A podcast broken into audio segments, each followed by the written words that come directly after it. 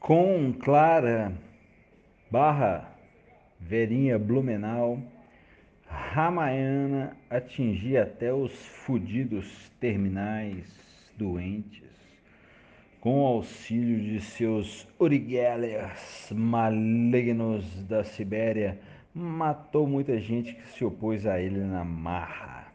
Defendeu-se quando a barra pesava e governos e estados queriam para seu império erótico que tinha de cinema até açougue de carne simulada de atriz e ator pornô.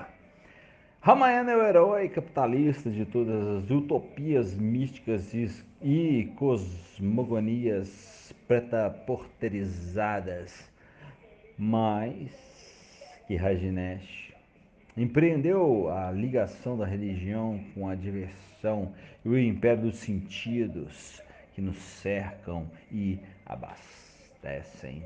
Usou o tal sentimento coliseu como atalho para suas convicções místicas. Usou todas as armas da diversão, do prazer e da catarse para despertar a atenção de todos para os poderes de seus corpos frágeis, obsolescências terrestres. Colocou um pouco de arrogância carnal nessas frágeis obs... obsolescências e é, com incutiu festa e delícia nas vísceras de todos. Com Verinha barra Clara Poltergeist, Ramayana viu sua responsabilidade aumentar, sua tensão dobrar, seus acordos políticos atingirem graus de periculosidade inédita. Afinal de contas, Verinha era a atração máxima de um bairro sitiado por uma falha magnética e cheio de gente em guerra com as improbabilidades de suas mentes e corpos. Clara curava espetacularmente, milagrosamente. E como Verinha já havia servido seu corpo a muita gente graúda do sul do país e já havia sido aclamada por plateias pornôs de todos os naipes, despertando o desejo absoluto por ela.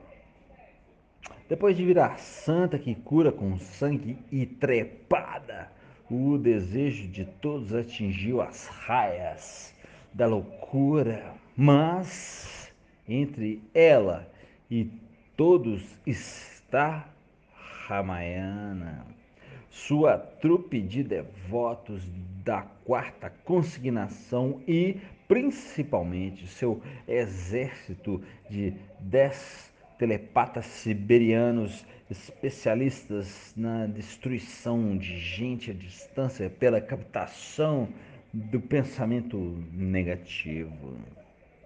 Convênios, acordos, contratos de risco pulularam entre o governo estadual e as multinacionais, o governo federal e o estatal, o comércio do bairro e a prefeitura.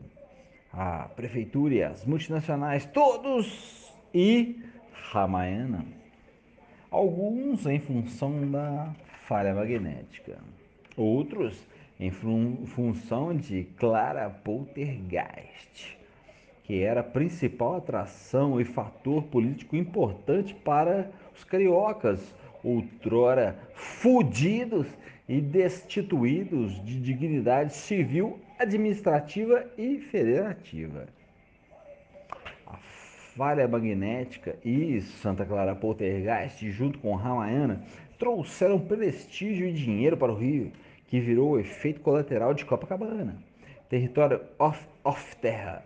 Mas, apesar de todos os convênios e acordos por razões de desejo científico e simplesmente carnal, Clara Barra Verinha era desejada juntamente com o Império Pornô dele, Ramayana,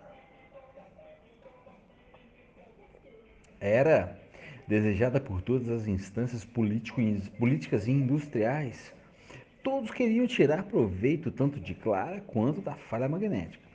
Ramayana precisava morrer. Tem os dias contados, as horas contadas. Muita grana será retirada do corpo de Clara Poltergeist. Muitos benefícios para a humanidade também. Muito prestígio para algumas instâncias políticas de alguns países. Interesses Interesses que movem o mundo, na real, assim, assim. Sete e meia. Mateus chega Xavier da Silveira com o contador Geiger acionado. Entra na loja que tem vitrines virtuais, ou seja, que mudam de, tema, de, de tema esporte todos os dias. Vitrines virtuais são vitrines onde se pode entrar por um atalho dimensional fabricado por computadores e materializado em óculos especiais.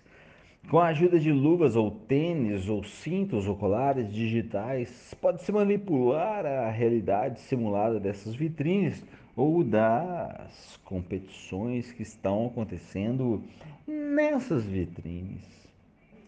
Mateus não está interessado em nada disso e chega perguntando para o vendedor pela sala de troféus e taças.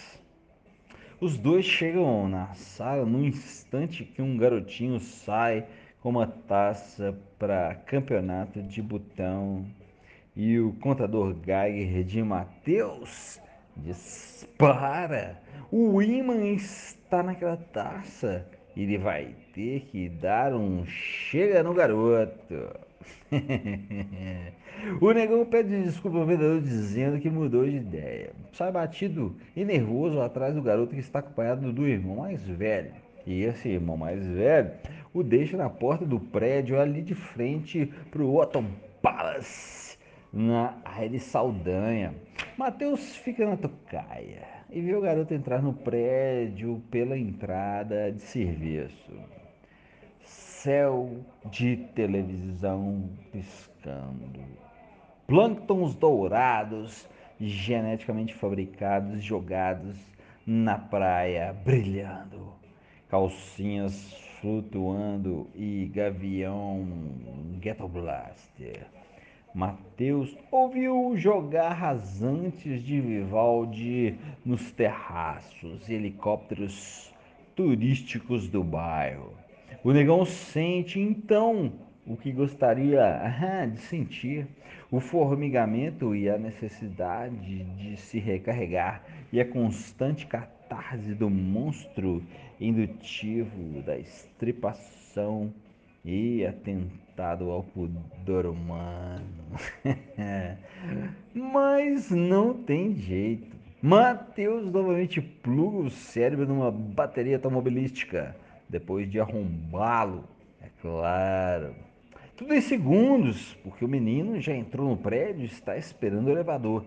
Imediatamente após carregar o fusível do crânio, Mateus vê novamente o filme das trepadas de IML e a vontade de botar risadinha em vísceras arrancadas e esfregar o pau em todo lugar. É. Entra no elevador junto com o garoto, aperta a emergência e não sobra nada na escuridão. Com um alicate, ele arranca o umbigo do garoto e depois o estômago que vem junto. Depois esfola o reto, beliscando o cu com o alicate já escorregadio de sangue. Com o menino desfalecido, ele coloca o pau na garganta da cabeça pendente e bate uma bronha com a laringe do ninfeto até ver o esperma das amígdalas mortas. Deixa o menino transformado em pasta de carne no elevador cheio de risadinhas eletrônicas espalhadas. Com a mão na taça, Mateus para numa esquina aliviado. Mas não aguenta e chora desesperado, como desesperado desesperados estão muitos. Em Copa, por causa dessa face negra da falha magnética. Campo mentalmente minado é o bairro.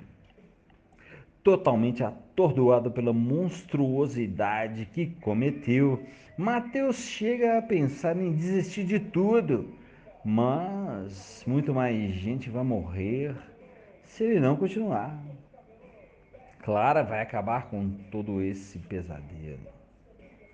Com a taça na mão, Mateus vai na direção do leme. Mas antes tem de passar na Siqueira Campos para pegar o aspirador de pó com sucção anos 60. No relógio digital de rua, 7h59. Faltam quatro horas para tudo acontecer. O negão sente que o ar fica pesado, as calcinhas lá em cima estão mais agitadas. Mateus pega um táxi e chega a Seguir Campos. Comércio em Copa funciona 24 horas. Salta e adentra o shopping procurando uma certa loja de antiguidades industriais, entre tantas com antiguidades tradicionais. Encontra a loja, compra o aspirador, vai para o beco e fabrica o tal sugador de míssil ovário instalado no bojo do aspirador a taça com ímãs, instalando no bojo do aspirador a taça com imã. Novamente um táxi. 8 e 12. Chega ao leme vendo novos clarões e explosões apelidadas de Manson Chips. Abre o tal bueiro, coloca o aspirador no bueiro, aberto e espera o míssil ovário chegar. São 15 minutos em que Mateus observa novamente o bairro da perspectiva da Avenida Atlântica. Centenas de telões e caixas de som abastecem o mosaico audiovisual do bairro. Nenhuma transmissão normal acontece em Copa e a fúria parabólica é total. Existem apenas videoases, cabines equipadas com câmeras e microfones, onde as pessoas entram em número de uma, duas ou três para fazer qualquer coisa diante da câmera. Mandar alguma mensagem para alguém anônimo assim, sem mais. Como as românticas cartas científicas, românticas cartas amorosas, amorosas, românticas cartas exploradoras que eram colocadas em garrafas e jogadas no mar. Essas videomensagens são jogadas num circuito de videoases para serem curtidas ou levadas adiante.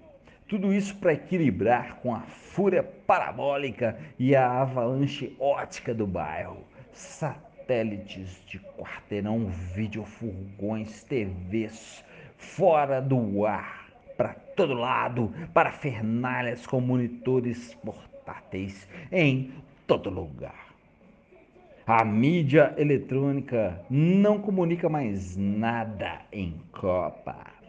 Teve que se adaptar e fazer programas de um minuto ou no máximo três, que é o tempo máximo de permanência de uma imagem em algum monitor em algumas regiões do bairro. Grande acontecimento estético é o mosaico audiovisual de Copa. Projetores de slides embutidos em sarjetas e postes e paredes. Imagens turísticas ou cirúrgicas ou qualquer coisa.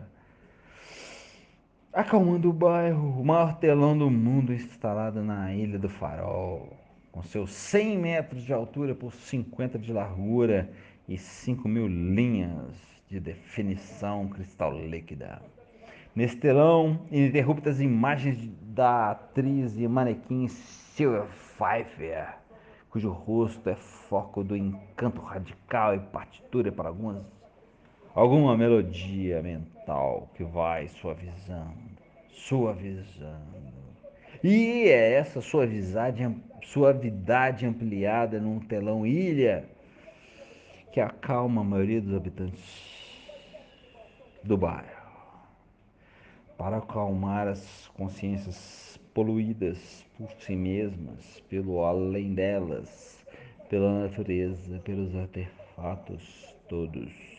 Só um rosto que envolve espiritualmente cosmética, espiritualidade só um rosto que evoque espiritualidade cosmética, sensação de sagrado, mundos não humanos. Mateus sai da fascinação do telão Pfeiffer, do telão Pfeiffer, o telão Pfeiffer, quando sente o ovário míssil bater com violência no bojo do aspirador, taça imã, se manda com ele para Santa Clara, a rua, a fim de colocá-lo na vagina de Verinha. 8 e 31